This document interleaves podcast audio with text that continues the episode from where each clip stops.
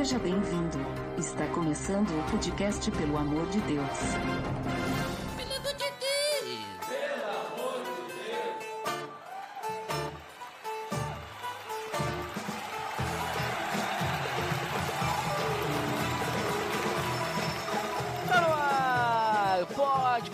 De Deus, eu sou Ed The Drummer e hoje chamei um convidado que vai nos ajudar nesse episódio, Gessner Ezequiel. É um prazer estar aqui com vocês, viu? Muito obrigado pela sua presença, eu chamei, Gessner, chamei aí porque hoje nós vamos falar sobre o islamismo e qual a relação dele com o cristianismo.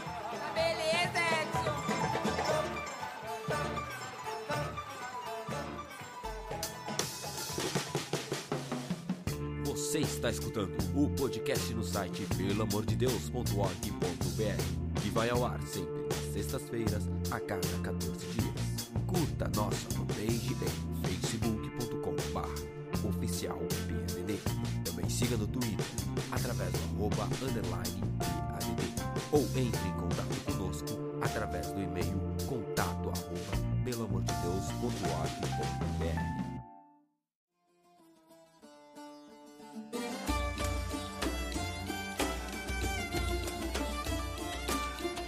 bem, Gessner. Como comentei, vamos falar ali sobre essa relação aí, islamismo e cristianismo. Vamos conhecer um pouquinho do o que que é o Islã, né? Porque muitas vezes a gente fica falando, a gente vai pelo que a mídia nos fala, a gente vai do que a tradição nos fala, o que a cultura no- nos demonstra, e a gente não entende muito bem, né? Então, primeiramente, só pro pessoal te conhecer, quem é o Gessner aí? Comenta aí sobre, tu tá fazendo seminário e tudo mais. Então, eu fiz teologia pelo Mackenzie, eu terminei a teo- o curso de teologia em 2014 e agora eu faço seminário, né? Para quem não sabe, seminário é um estudo para virar, para ser pastor, né? Para se tornar pastor da igreja presbiteriana. Eu faço no José Manuel da Conceição, que é o JMC, e daqui a algum tempo, assim que eu terminar o seminário, serei ordenado pastor da igreja presbiteriana. E a, a minha ligação com o islamismo é porque na faculdade eh, eu fiz o meu TCC voltado para a Primavera Árabe Síria e para entender a Primavera Árabe eu tive que estudar o Islã primeiro, porque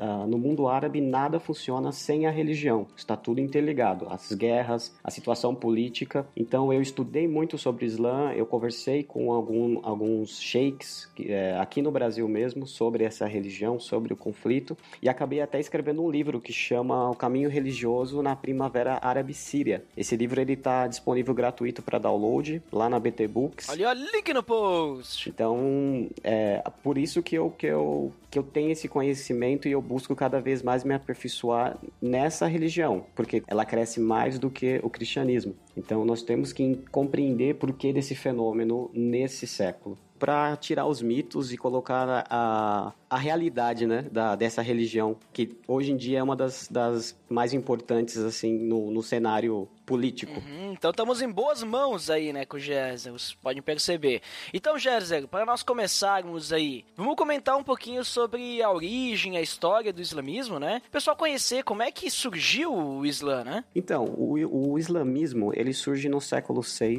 na região de Meca. Era uma região que tinha ali várias religiões politeístas. Algumas dessas religiões, elas não existem mais, elas, elas morreram com, ao longo do tempo. E além disso, existiam, existia duas religiões em, em um confronto constante, que é o cristianismo e o judaísmo. Tudo isso na mesma cidade. Além disso, nessa época, o monasticismo ele era muito grande. O monasticismo era assim: os monges eles, eles se retiravam no deserto para poder buscar a Deus ali. Eles tinham uma vida piedosa fora do contexto social. Eles eram excluídos mesmo. Isso não durou muito tempo. O monasticismo também, depois de, algum, de alguns anos, ele também morre, porque não tem como ser santo sozinho, né? E até não é, não é intenção bíblica você viver sozinho. Então, esses monges, eles depois de um tempo eles compreenderam que não, mesmo eles eles morando dentro de uma caverna, o pecado estava dentro deles, não não fora. Então eles eles continuavam pecadores. Então eles tinham essa tradição de retirar-se para as montanhas para fazer orações e buscar a Deus. Nessa época, no ano de 570, nasce ali numa das tribos é, Korashita, Korashita é, Mohammed. Então, o fundador dessa religião é ele, né? Por isso que você vê que diversos muçulmanos têm esse nome como uma homenagem, Mohammed, né? No Brasil é conhecido como Maomé. Tem até aquele ditado, se a montanha não vai para Maomé, Maomé vai até a montanha, alguma coisa assim, esqueci agora. Eu também não lembro, sim.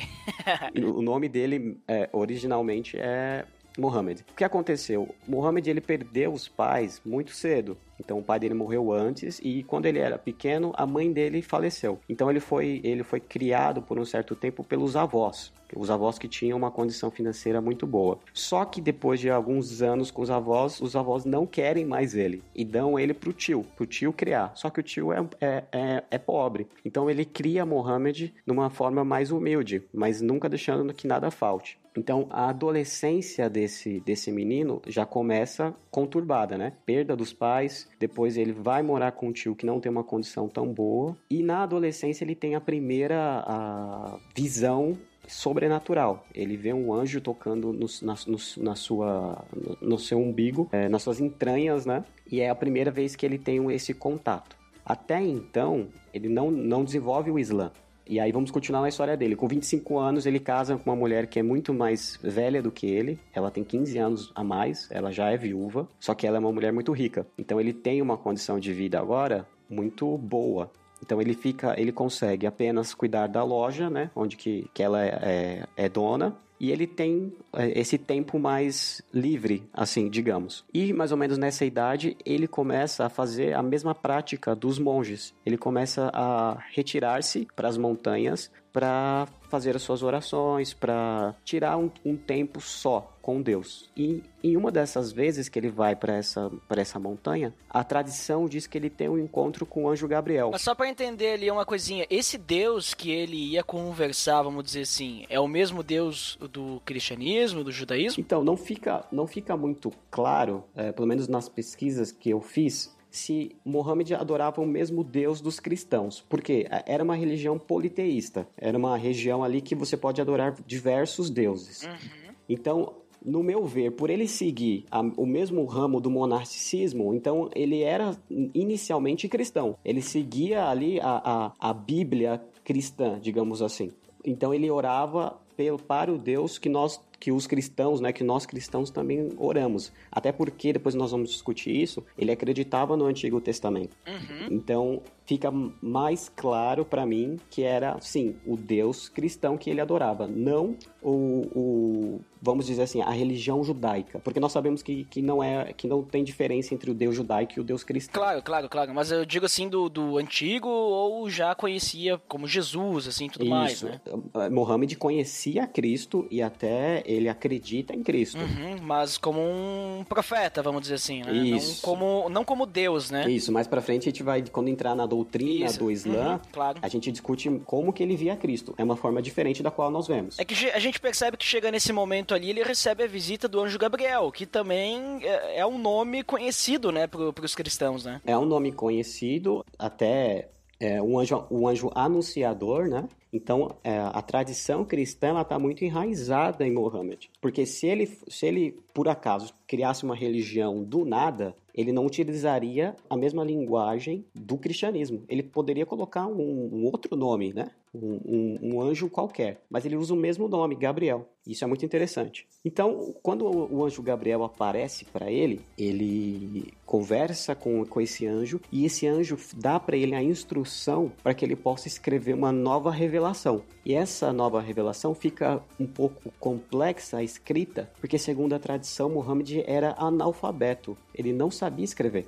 Então o anjo toca Muhammad e a partir daquele momento ele sabe, ele aprende por, por indução ali a, a ler e escrever. E ele fica durante um mês trancado nessa caverna junto com o anjo Gabriel escrevendo o Corão. Então por isso que o, o Corão ele não tem é, diversos autores. O único autor do Corão é o próprio Muhammad. onde que ele busca trazer ali uma nova revelação, a qual se desfaz da revelação antiga, tanto do Antigo Testamento como do Novo Testamento. Então, a partir desse momento, ele desconsidera os escritos dos apóstolos, ele desconsidera os escritos de Mateus, Marcos, Lucas, das cartas de Paulo e considera o Corão como a verdade. Muito bem. Então, daí, uh, a, através do, do Corão, né, que é o livro sagrado do islamismo, inclusive o, o significado de Islã, eu andei pesquisando, ele tem um significado de submissão, né? Ele vem de uma, da, da palavra paz, alguma coisa assim, não é? Uhum. Então, ele tem essa ideia, digamos assim, de obediência. Então, o Corão é como se fosse, que tu, tu acabou de comentar, ele desconsidera alguns livros ali da Bíblia, porque o Corão é como se fosse um novo livro da lei, vamos dizer assim, né? Isso é uma nova revelação. Uma nova instrução, uma nova lei, uma nova forma de que, no caso Alá, que era como eles chamavam Deus, né, o, o árabe, né, o nome árabe, eles, digamos assim, usavam para como a gente tem que obedecer então a Deus.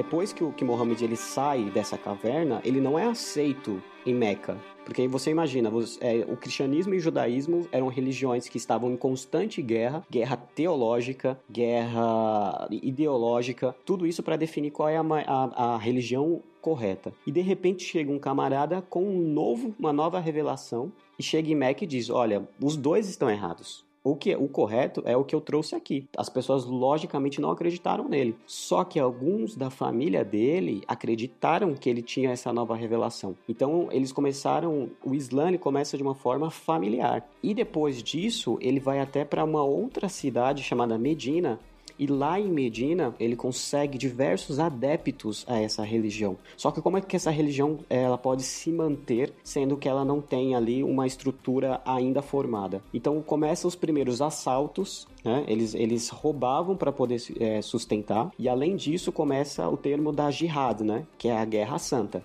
Ou seja, se as outras religiões querem nos destruir, né, o Islã, nós temos que defender a verdade, defender o nosso Deus e temos que contra-atacar é, de forma violenta. Então existem diversas guerras nessa época dos adeptos do Islã contra os judeus, os cristãos e os demais. O que acontece? Se o islamismo, se a, o grupo ali de Mohammed, ele fosse morto naquela época, hoje em dia o Islã não iria existir. Porém, eles ganharam as batalhas. E conforme eles foram ganhando, mais adeptos Mohammed conseguiu. Até que eles cresceram tanto que não foi mais capaz de ninguém segurar o islamismo. Então, é, era uma religião que crescia de uma forma violenta, e uma forma ideológica também.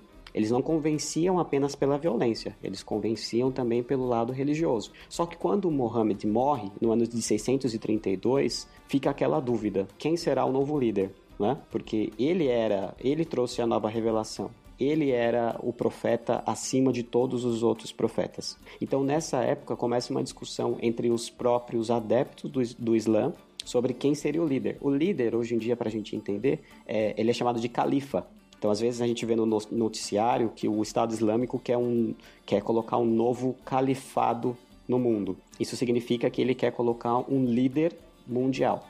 Então, é, é por isso. E conforme eles começam a discutir, Mohammed teve, não teve filho. Então, o, o, sucessor seria o primo dele, chamado Ali, que casou com uma das suas filhas. Só que Ali é, não tinha uma força, assim, segundo alguns teólogos, não tinha uma força tão grande como e um carisma tão grande como Muhammad. Então muitos não quiseram seguir ele. E aí teve as duas primeiras divisões no Islã, para a gente poder entrar na doutrina. A primeira divisão são aqueles conhecidos como os, os xiitas. Os xiitas são aqueles que acreditam que o califado ele deve vir de uma forma uh, sanguínea. Então eles defendiam Ali por ser primo de Muhammad. Porém, os sunitas diziam que, pelo contrário, o líder do Islã deveria ser alguém forte, que tivesse uma, uma ideologia mais dura para que o Islã pudesse perpetuar a sua, o seu reinado, digamos assim, na Terra. Então, nesse momento, a,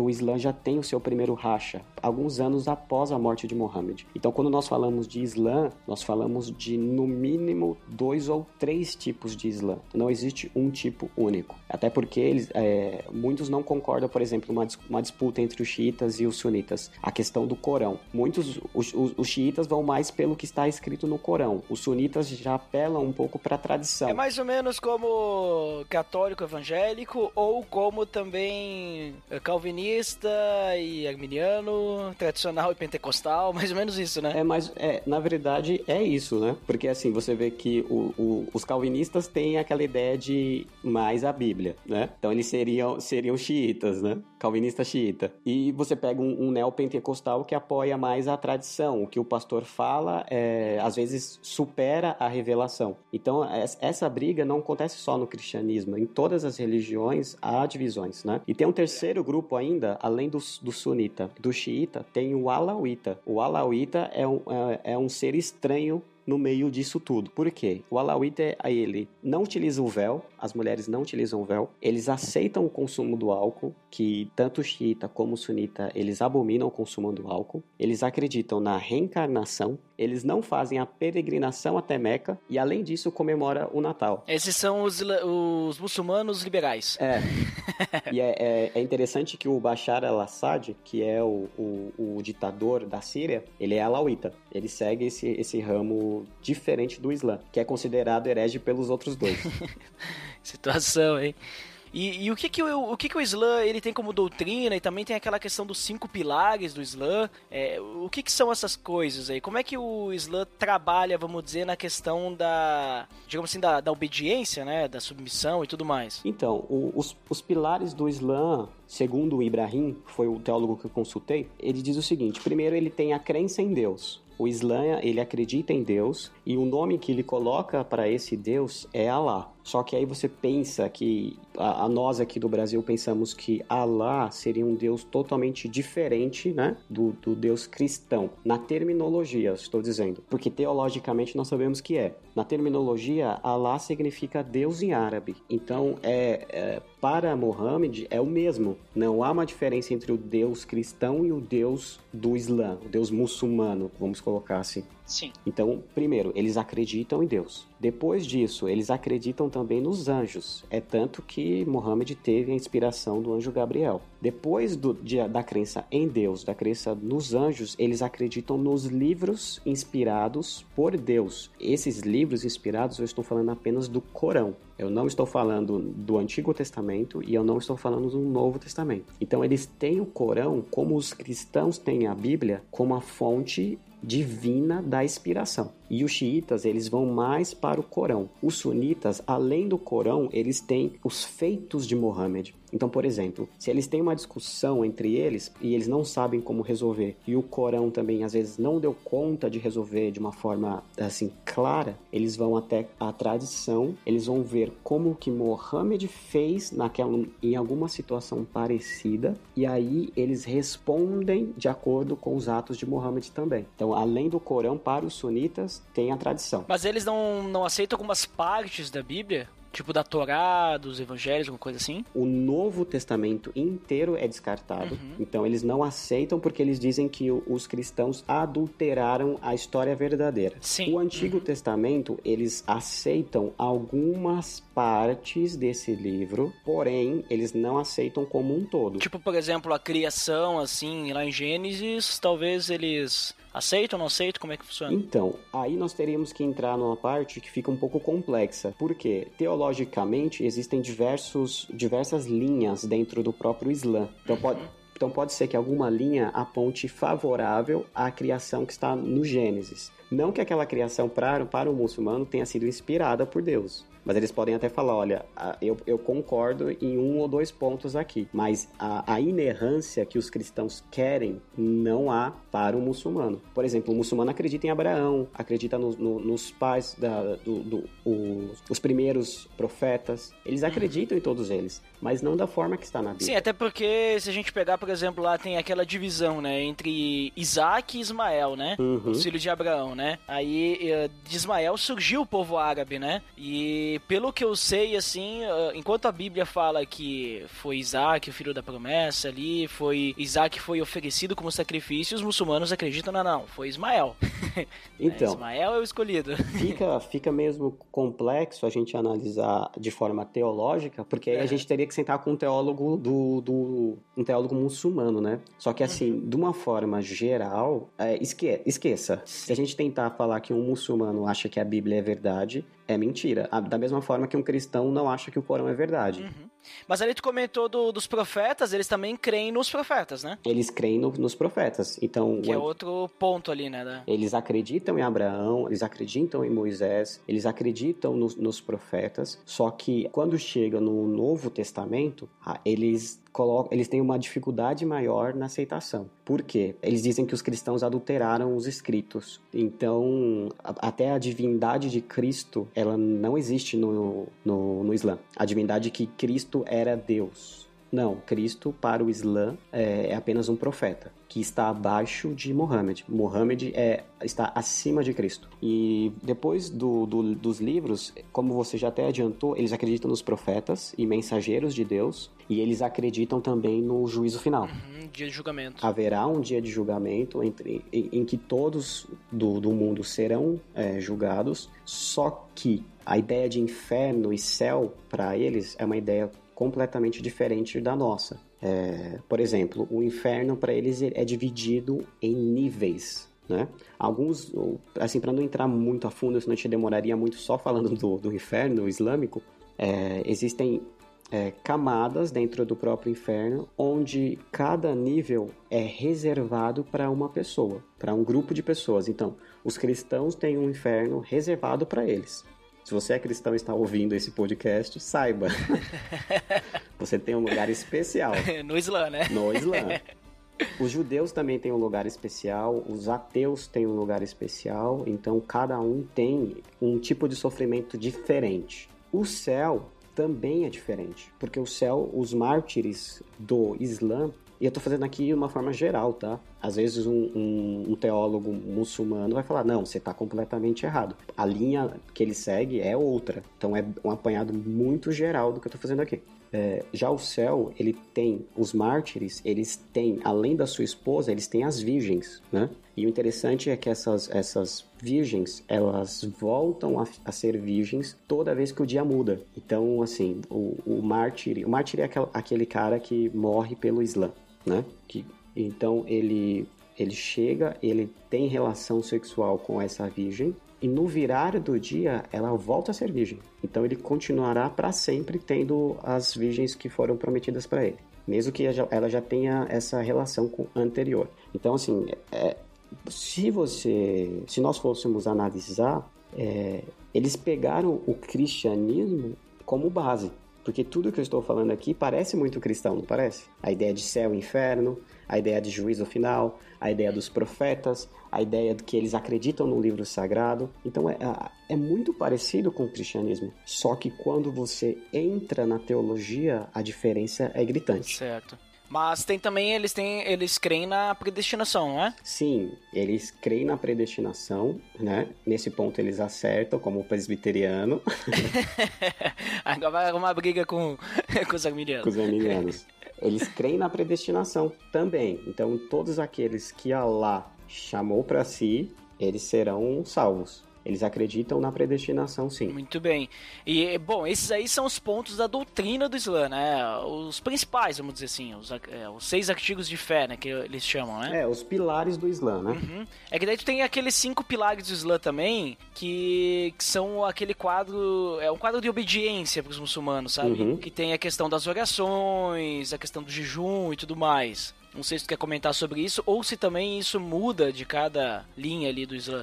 Então, a, cada, cada linha do Islã, eles têm a- as suas próprias regras, digamos assim. Entendi. Por exemplo, existe no próprio Corão regras de como você deve comer, regras de como você deve utilizar o banheiro, regras de como você deve se vestir. Então, de acordo com a tradição, por exemplo, um alauíta, ele não aceita que as suas mulheres usem o véu. Agora, o xiita e o sunita, pelo contrário, a mulher deve se cobrir por inteira. Até mesmo a, a questão da, da convivência com outras religiões, isso vai variar muito.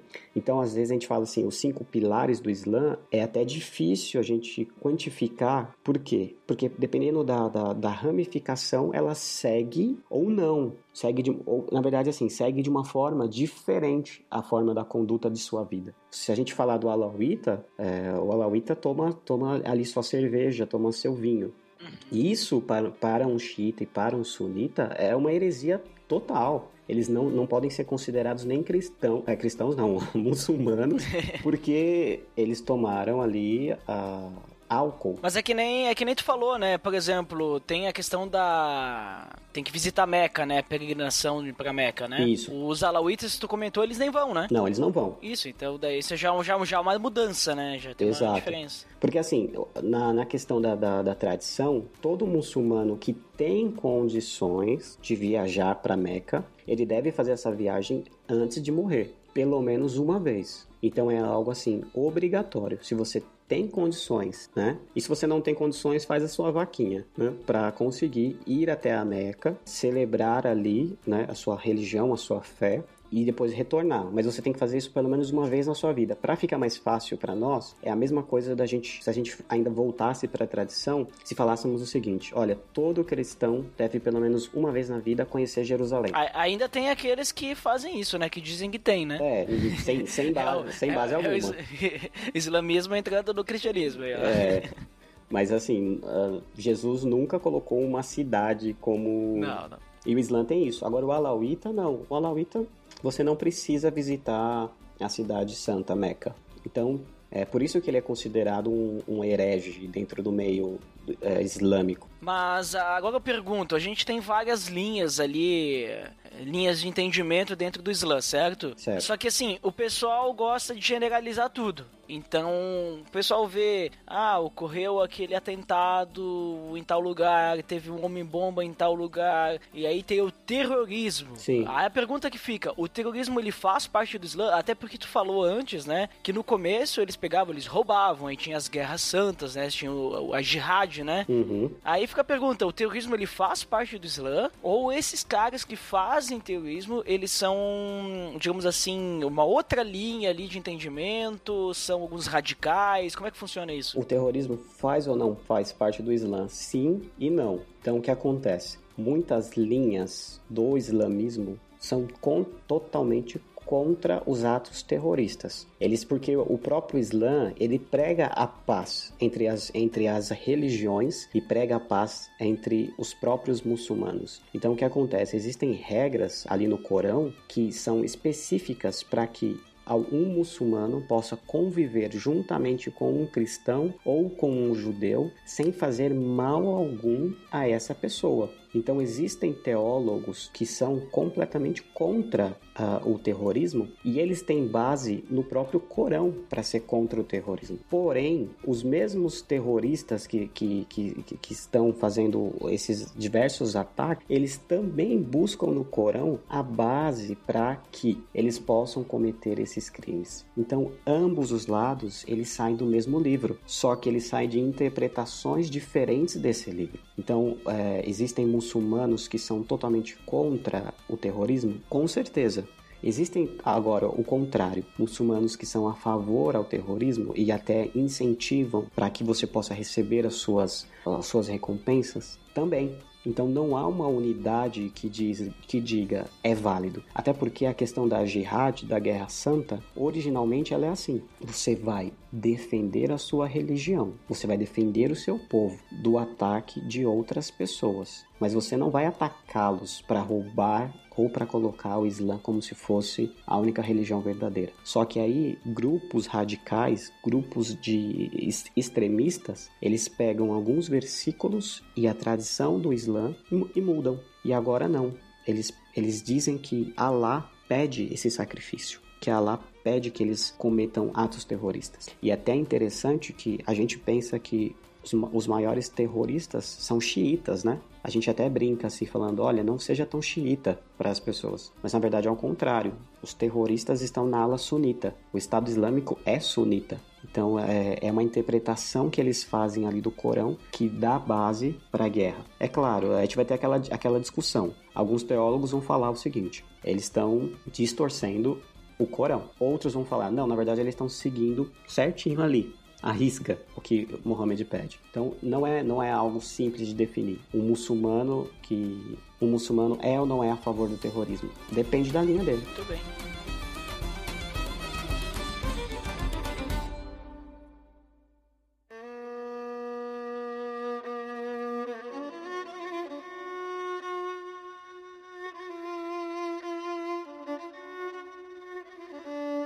Então, Jéssica, a gente estava comentando aí já sobre a questão do, do Islã, né? Como que funciona o Islã, mas a, a gente percebe, agora a gente comentou agora há pouco sobre a questão de terrorismo, né? Uhum. A gente percebe que tem aqueles conflitos no Oriente Médio, certo? E tem muita coisa assim que o pessoal comenta, que não é tão claro, porque os muçulmanos eles nasceram principalmente ali no meio do povo árabe, mas a gente também não pode dizer, olha, todo muçulmano é árabe, nem podemos dizer que todo árabe é muçulmano, porque é, não é bem assim, né? Não, é não que nem é. a gente dizer, olha, o Brasil, ele foi construído em cima, sei lá, Aqui a Serra Gaúcha tem católico, então todo, todo habitante da Serra Gaúcha é católico e todo católico é da Serra Gaúcha. Não, não é assim que funciona, né? Exato. Nós temos católico fora da Serra Gaúcha, temos católico, sei lá, em Roma, no Vaticano, eh, e aqui também na Serra Gaúcha nós temos pessoas de todo tipo de religião. Isso É, mesmo. Só que daí, então, assim, tem, tem muita essa mistura e tem as, às vezes as pessoas não entendem, porque o que, o que acontece? Tem eh, aquele conflito bíblico, né? Que a gente tem os filhos de Abraão. Uhum. Então, Abraão, ele teve Isaac e teve Ismael. Por causa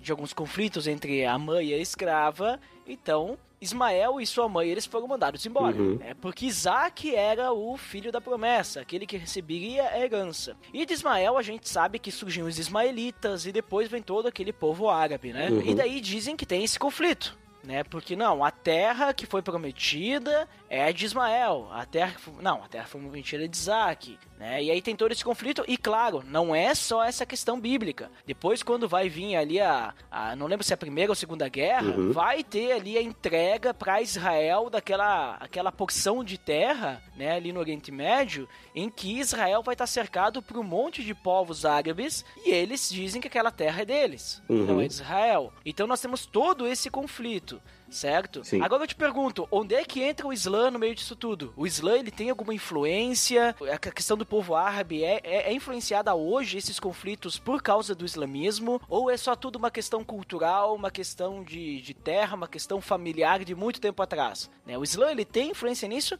e também como funciona o, terror, o terrorismo, né? Uhum. Porque a gente percebe hoje todo esse conflito na Síria, todo esse conflito de ataques, né, na França, na Bélgica, que a gente viu, que tem acontecido nos últimos anos, a gente percebe muito que eu, claro, não sou, eu não sou muçulmano, não, não posso, mas é o que eu percebo. Me parece muito que eles é, surgiu com essa questão do combate com, com os Estados Unidos, né? Uhum. Os Estados Unidos queriam invadir, queriam botar, não, não, vocês têm que viver dessa forma. Eles não gostaram, disseram, opa, estamos sendo atacados pelo ocidental. Uhum. O ocidental quer manchar a nossa tradição, quer manchar a nossa religião. O ocidental quer impor coisas para nós. Mas, como o Corão diz que nós temos que nos defender, então agora nós não vamos só nos defender, nós vamos atacar. Uhum. Nós vamos mostrar, nós vamos fazer a nossa religião invadir o resto do mundo, porque é a única forma de nós nos mantermos seguros. Uhum. Pelo menos é isso que me parece, né? Aí eu não sei também se é bem assim. Tu que entende mais, pode explicar para nós como é que funciona toda essa questão do Oriente Médio, né? De onde é que vem, e essa questão do terrorismo também um pouquinho mais, né? Isso. Pra gente falar do terrorismo é um pouco complexo. Por quê? Porque algumas linhas não aceitam o terrorismo, né? Algumas linhas do Islã. Então, a- a- o que eu vou dizer agora, eu estou indo para o outro lado, o lado extremista do Islã. Então, aquele, aquele muçulmano que é um muçulmano moderado, ele não se encaixa aqui. Uh, o que acontece? Vamos falar do caso da Síria, por exemplo. A, casa da, da, o caso da Síria e da Primavera Árabe. O que aconteceu? As pessoas do mundo árabe elas estavam sofrendo pela falta de emprego, assim como acontece em diversos outros países que também estão em crises, inclusive o nosso país. Então, quando elas começam a sofrer pela falta de emprego, a revolta contra os ditadores é maior, porque funciona da seguinte forma: aqui no Brasil nós temos o nosso presidente que é eleito. Então, sem entrar em questão de política, ele é eleito ali pelo voto popular e pronto, ele fica durante os quatro anos ou não, né? ou não. Já no caso do mundo árabe, eles têm o ditador. O ditador ele é passado de forma sanguínea, né?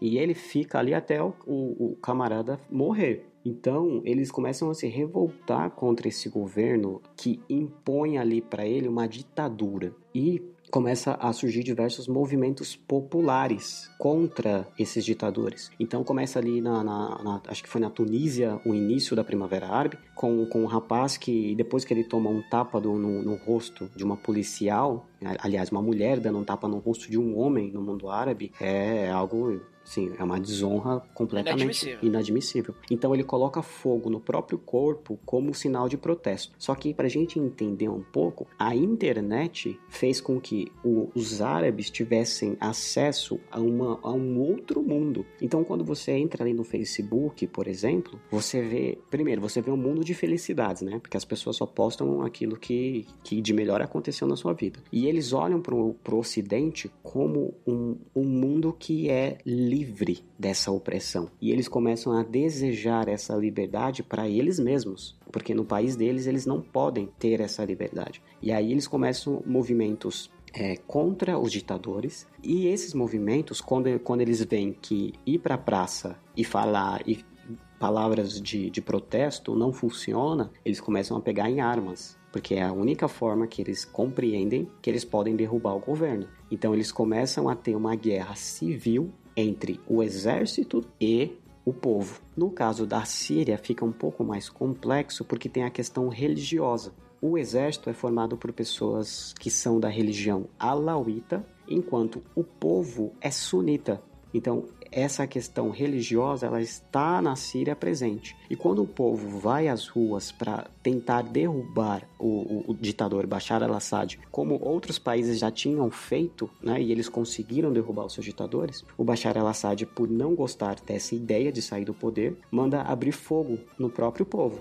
E quando. E assim, de forma aberta. Imagine você ali na Paulista protestando contra o governo e de repente o governo manda que o exército atire em todos que estão lá. De forma assim, não importa quem, quem está, simplesmente vá lá e dê uma rajada. Então muitas pessoas morreram nesses protestos. E aí começou a guerra entre o Free Syrian Army, que é as, as pessoas que querem derrubar o governo contra os ditador, o ditador. Então essa guerra que já dura quase sete anos é por isso essa guerra na Síria é, é o ditador contra o povo e ambos querem ali ficar com o poder. Então a questão terrorista ainda não é forte. Porque você vê que nós não estamos falando de terrorismo, nós estamos falando de direitos. As pessoas querem os seus direitos. Porém, conforme é, começa a crescer essa guerra, grupos de, de, de extrema vêm um campo maravilhoso para atacar o Ocidente. Porque eles pegam e falam: olha, tudo isso que está acontecendo aqui no nosso país é culpa dos Estados Unidos. Os Estados Unidos é o capeta né, para quem é, é, árabe, porque eles vieram aqui, eles tomaram nossos nossos presidentes ali, como o Saddam Hussein, é, tomaram o, a, a, quem gosta, né, do Bin Laden, nosso líder Bin Laden, e agora nós temos que retalhar esses camaradas. E qual é a forma de retalhar? É atacando o país. Então teve lá o 11 de setembro, que foi um choque, e de, dentro da, da própria Al-Qaeda, existem algumas pessoas que têm um método muito agressivo de, de, de combate. E eles são expulsos desse, desse setor. Imagine você, a Al-Qaeda falando assim, você é, muito agressivo, cara. a Al-Qaeda falando isso. Então eles eram extremistas mesmo. E uma ramificação da Al-Qaeda é o Estado Islâmico. Só que o Estado Islâmico ele tem uma diferença muito grande. Ele quer colocar o califado de forma mundial, ou seja, ele quer que um líder deles se torne líder global. Então, assim, quando às vezes algumas pessoas falam assim, como que nós vamos, não, não podemos deter o Estado Islâmico, deixa eles lá no paísinho deles. Eles não querem ficar no paísinho deles, camarada. Eles só vão parar quando todo mundo virar muçulmano. E aí é o lado extremo. É, é extremo por quê? Porque o Corão proíbe você matar outro muçulmano. O Estado Islâmico mata já tem, já tem um, um, um, eles estão contra o próprio Corão. Certo. Mas na ideia deles, eles estão fazendo a obra de Deus. Tá bom. então, aí começa o, o terrorismo. Eles matam da forma que eles matam porque eles querem que o Ocidente tenha medo. Então, quando eles colocam fogo, quando eles matam afogado, quando eles matam é, degolado, tudo isso eles têm uma intenção. A intenção é que o povo do Ocidente tenha medo e quando eles forem dominar, nós seremos um povo dominável. Eles querem causar terror, né? Causar terror. Porque imagine você, é, hoje em dia nós temos, até mesmo no Brasil, que não há um Estado Islâmico formado. Existem, é claro, os terroristas de meia tigela por aí que procuram como fazer bombas no Google. Aí a Polícia Federal vai lá e prende o cara. Porque, pelo amor de Deus, né? Aí, até mesmo no Brasil, se o Estado Islâmico chegar na nossa fronteira, as pessoas com tanto medo dos vídeos que elas viram e tudo, elas, elas se tornam fáceis de dominar. Um povo que tem medo do outro é um povo dominável. Por isso que eles colocam agora esses, esses ataques. Eles querem que a Europa, a Europa e os Estados Unidos que eles sofram e sofram muito para que a dominação desses países possa ser tranquila. E não vai parar. Se você pensa que o Estado Islâmico ele vai parar, ele só vai parar quando ele for completamente derrotado. Porque enquanto houver alguma pessoa viva do Estado Islâmico, ela vai pedir para si o califado, a liderança, e ela vai lutar para que o mundo inteiro seja muçulmano, de lado extremista. Então, assim, é, o terrorismo do Islã é esse a dominação que eles querem sobre o, o Ocidente, que aliás é pecador, né? Porque não pense vocês que um, um muçulmano de, de extrema ele considera cristão bonzinho. Para eles, cristão bom é cristão morto. É infidel. Isso. Eles colocam como, como, como os hereges, né? O, o, o, povo infiel. Eles chamam de o povo do livro. Esse daí é o povo do livro, porque a gente segue a Bíblia. Então vai você lá no, no Estado Islâmico e fala, eu vim aqui abraçar vocês. Vai lá abraçar eles para você ver. é uma ideia que a gente tem, a gente pensa assim, ah, nós, nós temos um amor cristão. Claro, eu oro pelas pessoas, para que elas saiam desse Estado Islâmico, né? Mas eu não oro para que o Estado Islâmico consiga o que eles querem. Porque o que eles querem é dominar o mundo. Uhum. Mas então a gente percebe, assim, que todo esse conflito que está acontecendo e tudo mais, ele é mais, digamos assim, religioso né, do que territorial. É um pouco diferente daquele conflito que daí, digamos assim, é, é bem de mais tempo atrás, que é entre muçulmano e judeu ali, né? Israelita, né? Uhum. Que daí é aquele conflito, que daí, só, só pra gente deixar claro, esse conflito entre o muçulmano e Israel, que Israel tem a terra santa e que no caso é mais os palestinos, né, israelitas, né? Sim. Esse conflito ele tem ele tem mais relação com a questão bíblica, né, a questão da, da cultura, da questão familiar, ou ele tem também relação com o islamismo? Eu acho que todo esse conflito Primeiro, como bom calvinista, Deus é soberano, né? Deus é soberano uhum. e nada que, que acontece está fora do seu plano, da sua vontade e do seu domínio. E é por isso que ninguém consegue mandar embora lá os israelitas, né? Israel. Porque Deus prometeu aquela terra por herança e eles não saem de lá. É.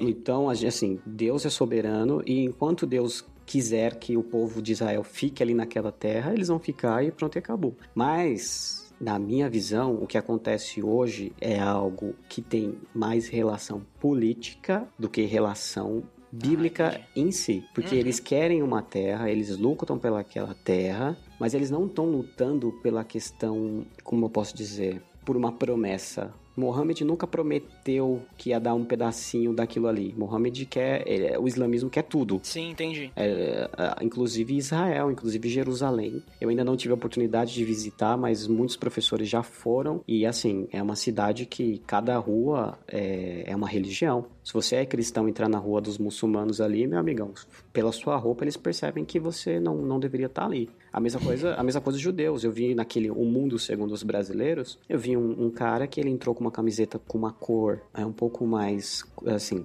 colorida e um judeu tacou uma pedra nele, porque ele tava chamando muita atenção, que ele tinha que vestir preto, um judeu ortodoxo. Então, assim, na verdade, Israel é é uma bagunça religiosa, Jerusalém é uma bagunça religiosa e, e a Palestina também contra o Israel é político. Eles querem porque querem dizer que aquele pedaço de terra é deles e Israel não, não vai ceder. É, o que eu acho difícil, e aí é um ponto pessoal, é que enquanto Israel protege o seu povo, os, os palestinos colocam o seu povo na linha de frente. Então, isso é um ponto que eu sou totalmente contra. Se você quer atacar Israel, seja homem o suficiente para usar os seus próprios soldados. Agora, us- usam hospitais como base para lançar ataques ah, contra Israel. E quando Israel retorna, o que acontece? A gente vê na mídia. É, O governo israelita ataca o hospital.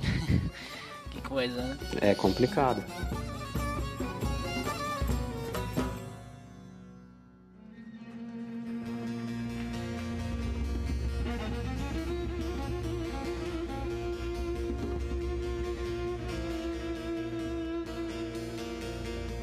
Mas ok, vamos falar então um pouquinho aí da, da questão cristianismo e islamismo, né? A gente percebe que o cristianismo e o islamismo, eles têm algumas semelhanças, até a gente já comentou algumas, né? Mas ah, também tem diferenças, né?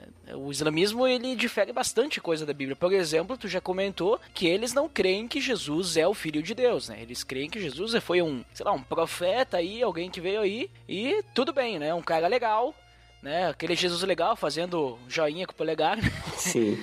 É, e pra eles, Jesus é esse cara aí. Mas ambas as religiões são monoteístas, né? E aí a gente já começa, por exemplo, ele.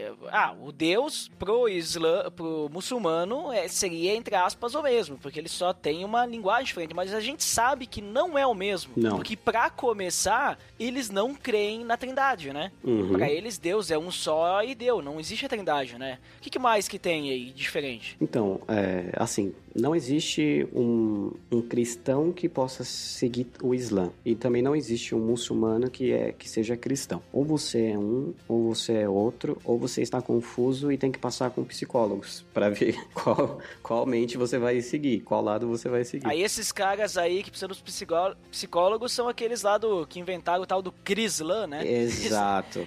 Esse Crislan aí quer misturar as duas, mas só que é impossível misturar as duas. E a gente vai ver agora, então, né? É impossível. comentar alguma coisa. Porque assim, o cristianismo, a base dele, a base nossa do cristianismo é que o homem pecou e o homem não tem condição alguma de salvar a si mesmo. Então nós precisamos de alguém que viesse ao mundo para que eh, vivesse de forma íntegra, pudesse pagar a Deus a nossa dívida e essa dívida seria paga eternamente e nós agora podemos ser reconciliados com o próprio Deus. Então nós cremos que o próprio Deus resolve pagar a dívida, porque nós não teríamos condições de pagar por ela. Manda o seu filho Cristo, que morre no nosso lugar, e agora, pela graça, estamos todos justificados por ele. Então Cristo, ao mesmo tempo que ele era homem, ele era o próprio Deus. Por isso que ele que o sangue dele, o valor desse sangue, pôde pagar os nossos pecados. Então nós acreditamos que ele é Deus.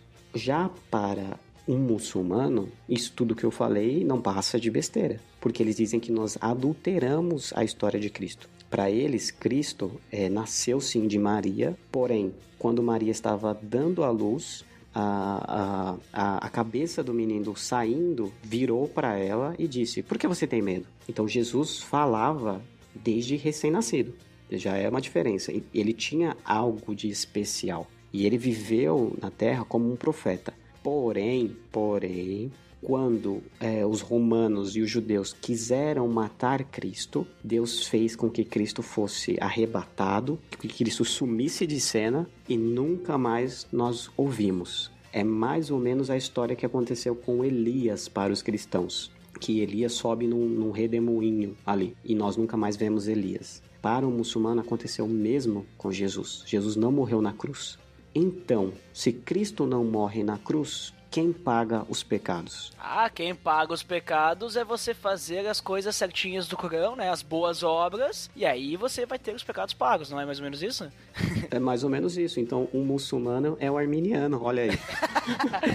É, então, digamos assim, a salvação do muçulmano vem por obras, que vai totalmente contra a Bíblia, né? Totalmente contra. A Bíblia fala que a salvação ela vem através da graça. Não é por mérito. É só você precisa. É, é, João 3,16, porque Deus amou o mundo de tal maneira que deu o seu filho unigênito para todo aquele que nele crê. Você não precisa ah, fazer obras, você precisa crer. E através do momento que você aceita Cristo pela fé, você faz boas obras por isso, por já ser salvo. Mas não foi as boas obras que garantiu a sua salvação. Já ele, como Cristo não veio, quem vai pagar os seus pecados? E isso é uma discussão teológica que nós temos com, com teólogos do Islã. Meu amigo, você acredita que nós somos pecadores? Ótimo. Vocês acreditam em predestinação? Olha só. Só que quem está pagando o seu pecado? Então não existe como você conciliar Cristo, é, cristianismo com o Islã. Até porque o Islã fala que Cristo foi apenas um homem e ele não morreu. A diferença é gritante. E além disso, veio pior para nós que somos cristãos. Uma análise já aqui puxando sardinha para o nosso lado, né?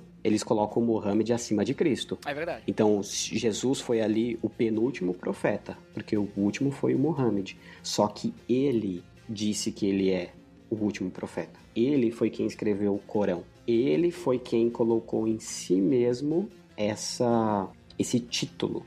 Quando nós vemos que sempre que Deus chama alguém, esse alguém não coloca sobre si essa fama. É, ela é reconhecida pelos outros e primeiramente por Deus. Até mesmo Cristo fez isso. Cristo sempre falou: Olha, tudo que eu faço, eu não faço no meu nome, eu faço porque o Pai me autorizou a fazer. Então, até o Cristo coloca autoridade, a, a sua autoridade sobre Deus. Já Muhammad, ele coloca sua autoridade sobre ele mesmo. E aqui já fazendo uma, uma, é, uma distinção né, entre cristianismo e Islã, o Islã tem um livro que é escrito por um homem só. E o cristianismo é escrito por muitos homens inspirados por Deus. Exato. E o, e o Islã é escrito por. O Corão é escrito por um homem e ele contém divergências no próprio livro. O cristianismo, É verdade. o cristianismo é escrito durante 4 mil anos de diferença aí, vamos colocar, não, menos de 4 mil anos, né? Ele é escrito por mais de 30 homens confirmados, né? Porque tem alguns livros que nós não sabemos a autoria certa, mas nós temos a, a, a certeza que são inspirados pelo conteúdo. E desde Gênesis até Apocalipse não há divergências. Esses homens escreveram em diversos anos assim, e, e- não tem uma linha sequer que diverge da outra,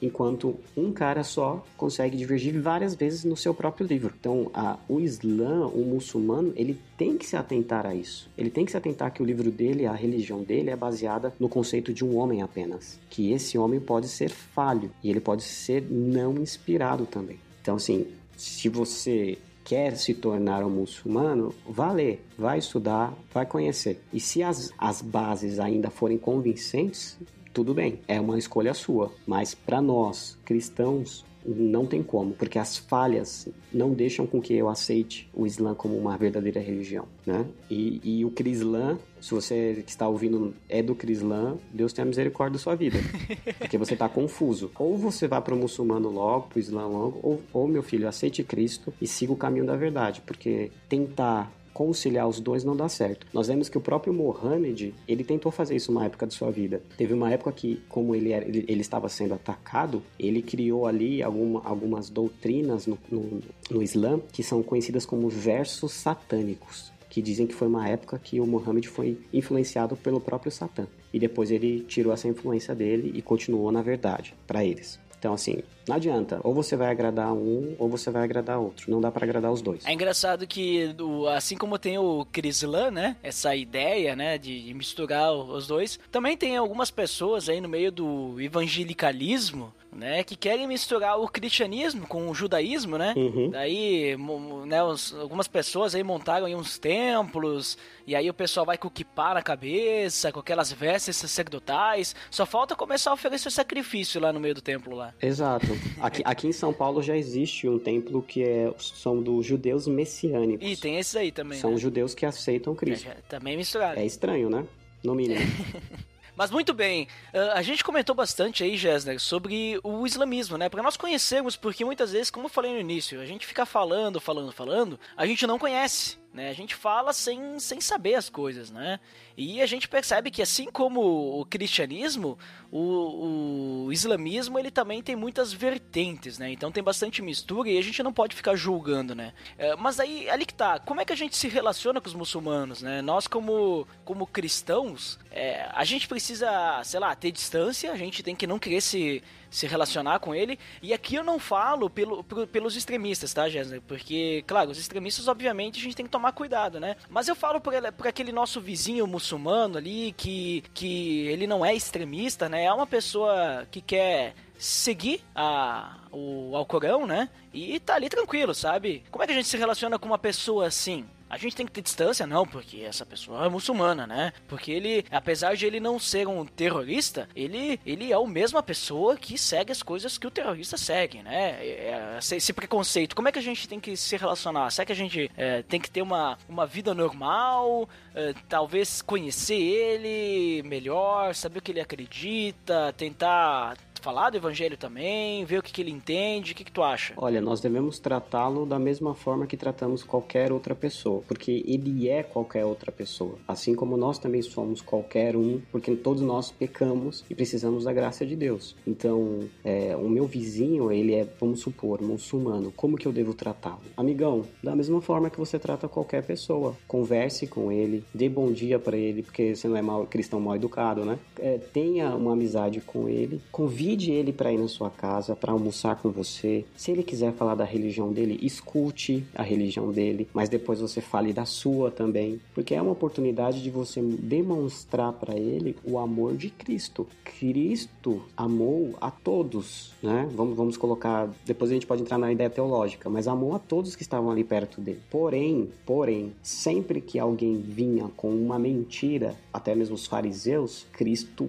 demonstrava a verdade. Então não é porque você é, trata bem, que você convive, que você tem tolerância, que você precisa aceitar o que eles tentam impor. Então esse é o outro lado. Se um muçulmano chegar para você e falar, olha, sua mulher deveria usar o véu, ele passou do limite, porque ele está entrando agora no âmbito da sua casa e no âmbito da sua religião. Nesse momento você deveria tratá-lo de uma forma que ele entendesse que você não segue o que ele segue, mas isso sempre com amor. Agora, quando nós falamos de terroristas, qual como nós devemos tratar terrorista? Primeiro, Denuncia. denuncia. Se você acha que alguém está fazendo terrorismo, seja muçulmano ou não, Exatamente, isso que eu ia falar, indiferente da religião. né? Indiferente da religião. O cara, o cara tá. Você escuta que ele tá fazendo bomba. Aí você vai lá. É, é, é difícil porque hoje em dia nós temos assim. Se o seu vizinho começa a escutar música árabe, você já pensa, pronto, vai explodir todo mundo. Mas.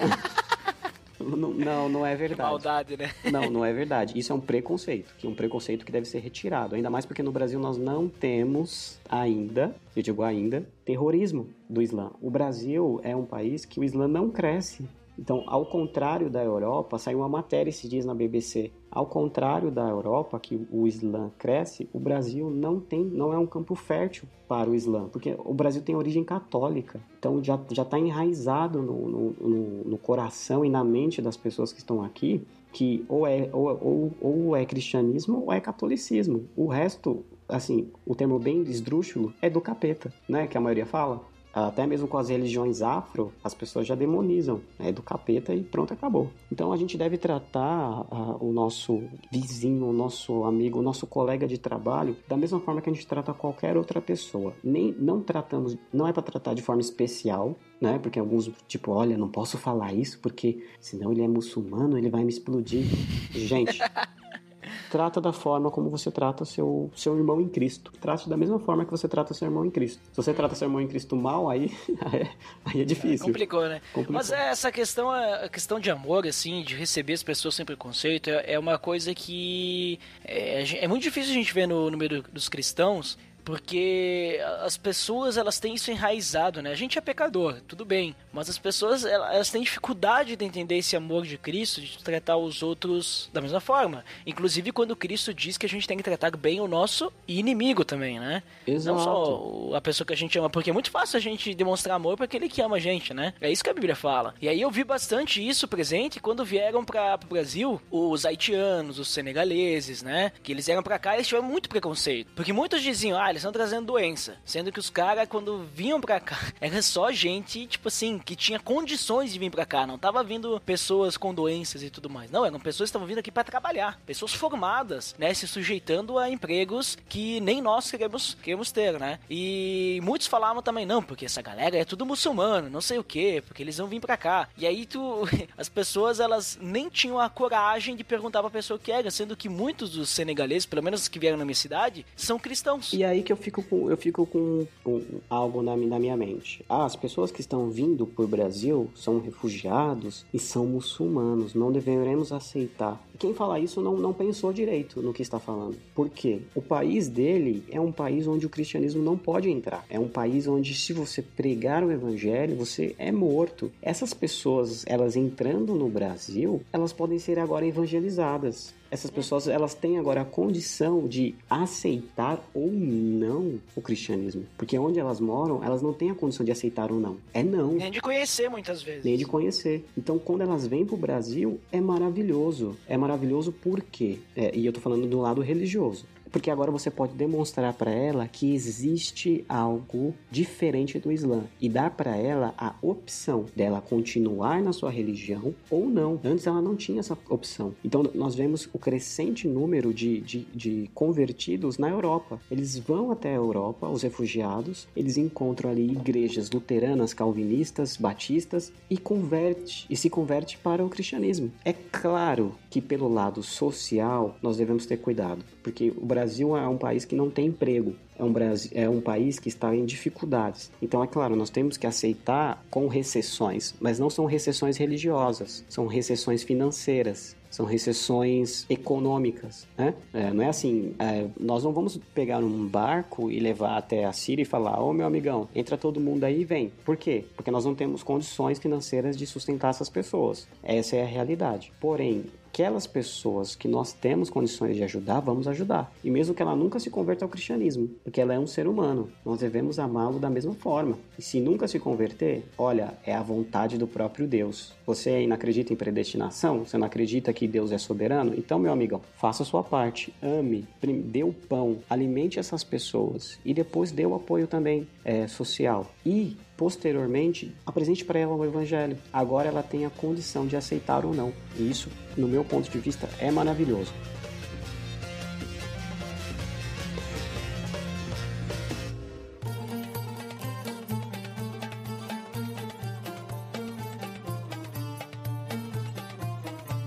Muito bem, Gessner. Obrigado aí pela, pela tua presença aí, pelas suas palavras, né? E vamos para as considerações finais, então, agora. Vamos falar o que, que, que, que tu conclui de toda essa nossa conversa. E também depois, se tu quiser deixar algum contato aí pro pessoal te encontrar, Pode, pode deixar aí. Beleza. Eu, assim, as minhas palavras finais é busquem conhecer não somente o Islã, mas busquem conhecer todas as religiões que estão em contato direto com você, porque o conhecimento dessa religião pode abrir portas para que você vá evangelizar essas pessoas. Você tem agora uma base de contato. Você sabe o que um muçulmano acredita e o que ele não acredita. Quando você for conversar com um muçulmano, você pode usar essas bases para estipular para ele, para demonstrar para ele de forma racional qual é a verdade. Você conseguiu de forma simplista aqui, né? Porque a gente teve pouco tempo para explicar o que é o Islã, mas você conseguiu já compreender que essa religião não é, é uma religião de terroristas no seu todo. Existem pessoas boas, pessoas que querem o bem para si. E existem, claro, as pessoas que levam a religião a um nível extremo, assim como o cristianismo também faz. Infelizmente, nós temos pessoas que usam a própria Bíblia para conseguir dinheiro, para conseguir fa fazer as suas guerras santas, e nós vemos que é totalmente contrário à palavra de Deus. O que tem que ficar no nosso coração e na nossa mente é qual das duas é verdade? O cristianismo é a verdade, ou o islamismo, ou o judaísmo? E todas essas religiões elas devem ser confrontadas, porque se você confronta algo e descobre que é verdadeiro, você cresceu. Você cresceu intelectualmente, você cresceu espiritualmente. Agora, as religiões que não podem ser confrontadas são religiões fracas, porque a partir do momento que ela é confrontada, ela cai. E se ela cair, que fique caída. Se a sua fé e a minha fé no cristianismo, ele pode ser abalado por questões racionais, que caia, que seu cristianismo seja destruído, para que ele depois seja construído em cima da verdade. Eu faço isso durante a minha vida inteira. Chegou um momento que eu peguei e pensei: se o cristianismo é verdade, então eu vou fazer teologia, eu vou descobrir que, e vou questionar cada doutrina. E o que acontece? questionando essas doutrinas, eu descobri que a minha fé estava enraizada na verdade, que a minha fé estava enraizada em Cristo. Então, questione as doutrinas, questione aquilo que é pregado, mas questione sempre buscando compreender a verdade. E se algum muçulmano estiver escutando esse podcast, eu digo o mesmo. Questione, veja, veja se a sua religião ela está embasada em Deus. Veja se sua religião é algo sobrenatural ou se ela está construída apenas sobre um homem pecador que cometeu diversas atrocidades e que hoje em dia é idolatrado. Se pergunte se você está realmente na verdade ou não. Se depois de você fazer esse, esse questionamento você ainda achar que o islamismo é a única verdade, eu fico calado sobre isso mas sempre questione. E queria agradecer, né, pela, pela oportunidade de participar aqui com vocês. Foi uma, foi uma ótima conversa, cara, gostei muito mesmo. Se alguém quiser me encontrar, eu tô no Facebook e no Instagram. Meu nome é simples de, de achar, porque só tem eu no mundo. Não, mentira. Existem 14 pessoas com o mesmo nome que eu. Então é Gesner, com J, Gesner. Pode me adicionar se você quiser conversar mais sobre isso. Se você é um terrorista, meu nome é Paulo tá? não me procure. É, é, engraçado, assim, só para encerrar. Uma vez eu, eu estava no Twitter comentando sobre o Estado Islâmico e um, um entrou em contato comigo um cara pra, pra, tentando puxar papo. Então, a, até o evangelismo deles é, é pesado.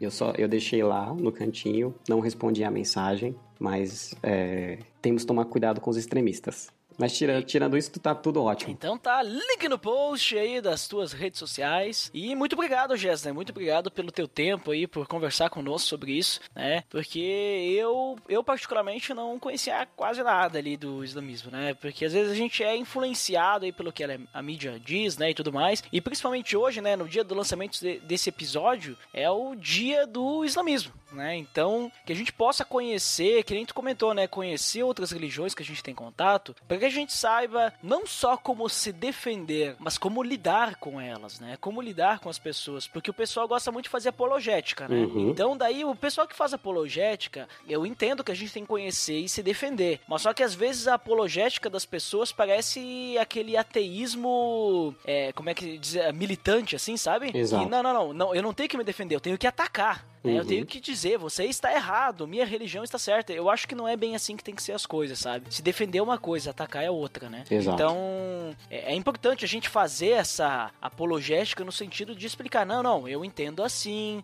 você entende dessa forma, creio que eu que, que a minha visão, né? Como tu falou, entendo que essa é a verdade, mas né, vamos, vamos conversar, vamos conversar saudavelmente, né? Até porque até no meio dos cristãos tem muita briga que não é saudável, né? Exato. eu acho a pior coisa que, que existe, né? Acho que é o pior exemplo que tem. Mas é isso. Então, conheça as coisas para que você não, não, não, não, não seja pego desprevenido, né? Você não seja pego desprevenido e as pessoas acabam te manipulando. Né? Conheça bem também a sua verdade, né? Conheça a Bíblia, leia a Bíblia, conheça o que, que você acredita. Não seja massa é, de manobra, não, não é massa de manobra que fala, é isso, né? É, e o que você tá, o que você tá, o que você tá falando é essencial. Eu até, uhum. foi bom você comentar, só para eu, assim, dizer, se você não conhece o cristianismo, primeiro conheça a sua, sua própria religião, né? É isso aí. Depois você vai conhecer as demais. Primeiro você cria uma raiz naquilo que você acredita. E aí, através dessa raiz, você abre o diálogo para as demais, né? Senão fica difícil. Exatamente. É, porque a Bíblia mesmo fala que desde a época de Jesus já existiam os falsos profetas. E hoje muito mais o povo, ele padece, né? O povo ele tá caindo na, na conversa desses falsos profetas por falta de conhecimento. Exato. É porque eles não conhecem a Bíblia, porque se lessem a Bíblia, né? Isso eu tô, não, não tô mais nem falando do islamismo, tô falando do próprio cristianismo. Se conhecessem a Bíblia, as pessoas elas iam entender que tem alguma coisa errada ali. Olha, né? se o povo cristão conhecesse a Bíblia, as igrejas da prosperidade estariam falidas. Exatamente. Então, muito obrigado, Gessler. Muito obrigado para você que ouviu até aqui. Então, para quem fica para área de feedbacks, até daqui a pouquinho. Para quem não fica, então, até o próximo episódio. Até mais!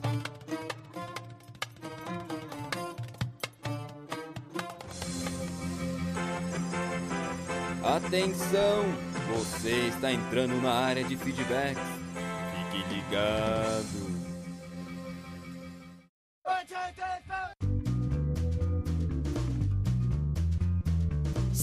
Estamos na área de feedbacks do PDD. Uau! Fantasticamente mítico. Ah, pensou que ia dizer fantástico, né? Você Apenas. quase me enganou, mas eu fiquei esperando, né, a sua criatividade reinar. ah, você ficou esperando e sabe o que eu espero de você agora, Nandeco? Opa, o quê? Que você fale o nosso feed. Ah, o nosso feed é o pelamordedeus.org.br barra feed barra podcast. E o nosso ouvinte pode assinar também no iTunes, nos avaliar e deixar as estrelinhas, acessando diretamente o nosso atalho no pelamordedeus.org.br barra iTunes, veja só. E, Dandeco, vamos então aos feedbacks do episódio 102, nós falamos sobre a paciência, mais um episódio da série Fruto do Espírito, e quem foi o primeiro? É com muita paciência que eu comunico que o primeiro foi ele, como sempre, o Abner Lobo. Opa, o que que ele disse? Esperei com paciência por esse episódio. Ah, muito bem, pacientemente. Depois ele logo voltou, lembrando que foi na sexta, o episódio saiu na sexta-feira que teve aquela paralisação no Brasil, sabe? Aí o que, que o Abner Lobo disse? Pelo menos vocês não entraram na paralisação, né, Lourival Gonçalves? Lourival, né, demorou pra chegar ali na, nos feedbacks, né? E daí o Abner Lobo já tava indicando aí, tava indicando o Logival, que depois respondeu pra ele, mas não vamos ler aqui o feedback porque foi um feedback back, né? E aqui nós lemos 100% dos feedbacks, veja só. É, Lourival perdeu. Perdeu a oportunidade de aparecer na área de feedbacks porque deixou o feedback back, mas também temos aqui a Débora de Menezes Souza voltando mais uma vez, mais aqui uma figurinha carimbada na área de feedbacks. O que, que ela disse? Como a falta de paciência pode tornar nosso relacionamento com Deus bem raso? Como vocês disseram, somos imediatistas quando nos relacionamos com outras pessoas e acabamos tendo a mesma atitude com Deus. Muito bom o bate-papo e abraço. Mítico! Muito obrigado, Débora, pelo seu feedback. Veja só, Dandeco, tu viu só como a, a falta de paciência, ela disse ali, né? Que pode até afetar muito o nosso relacionamento com Deus e com o próximo. Até também foi como a gente falou no episódio, né? Que a paciência ela tem que andar junto com a gente, né? Senão, senão não vai dar certo. Até por isso que ela é um dos itens do fruto do Espírito Santo, veja só. É verdade. É, então se queremos ser semelhantes a, a Cristo, né? Então a Débora já deixou a dica aí que precisamos de paciência. Muito obrigado, Débora. E alguém voltou depois para deixar seu feedback do episódio. Quem foi? Opa, foi ele de novo, o Abner Logo. o que, que ele disse? Essa série é essenciadamental. Essencial, mas fundamental. Vejam Veja só. só, Abner Lobo, criando palavras também. É, vai entrar no, no dicionário. Muito bom episódio, que sejamos mais pacientes. Olha só, esses feedbacks que nós lemos aqui, Dandeco, eles agregam bastante a conversa, né? Veja só, porque esses feedbacks, eles são essenciadamental. é, é, é uma, são feedbacks, né, batráquios. São feedbacks estrogonoficamente sensíveis. Feedbacks helps. são feedbacks que merecem o respeito tecnológico, veja só. é, né, tá louco. Ah, Dandeco, agora nós temos que ir então para aquele momento inoxidável, ou seja, o momento que tem brilho. é o momento das indicações. E a nossa indicação de hoje é o DGCast, episódio número 11, o crente fora da caixa. Olha, link no post. Esse aí Esse foi o primeiro episódio que eu escutei deles, do Grego Podcast, né? DGCast. Fica a dica aí para você conferir esse episódio desse podcast novo aí, tem apenas 11 episódios, veja só. Nossa, tem muitos podcasts por aí pra gente escutar. Dandeco, veja só que ninguém tentou adivinhar o, o assunto, né? O tema do episódio 103. O pessoal já, já se esqueceu do desafio, né? É, não. É, não sei se deu muito certo esse desafio, né? Mas fica aí mais um Quero desafio. ver o pessoal descobrir desafio. o tema do episódio 104, então. Quero ver, hein? Esse, esse vai ser difícil. É, eu acho que. Eu acho que nós vamos ter que ter paciência. Olha ali, paciência. E eu quero lançar mais um desafio, Dandeco. Opa! Ultimamente tá difícil de indicar episódios aqui no- nas indicações, né, de podcast, porque volta e meia eu tô sempre indicando os mesmos, né? E ultimamente tá difícil nós termos episódios de podcasts, né, que não são os mesmos, né? É, de, de outros podcasts aí. Apesar que eu, nos últimos dois episódios, eu trou- trouxe aí dois podcasts novos, né? Mas eu quero deixar a dica aí dos nossos ouvintes, né? Também indicarem seus podcasts aí que eles escutaram na semana, que sejam edificantes, veja só. Então quero ver, hein? Quero ver. Dois desafios, dois desafios. Ah, então fica a dica aí. Quero ver o pessoal, o Abner Lobo, a Débora de Menezes Souza, o Lourival Gonçalves, que não ficou aqui na área de feedbacks, mas deu seu feedback back, né? É. Todo mundo dando as suas indicações e os demais podcasts. Eu e também tentando adivinhar o tema do episódio 104. Então, por hoje é só, né, Dandeco? Por hoje é só, pessoal, e é isso aí mesmo. Então tá bom, tá, até mais. Valeu! Tudo de ti.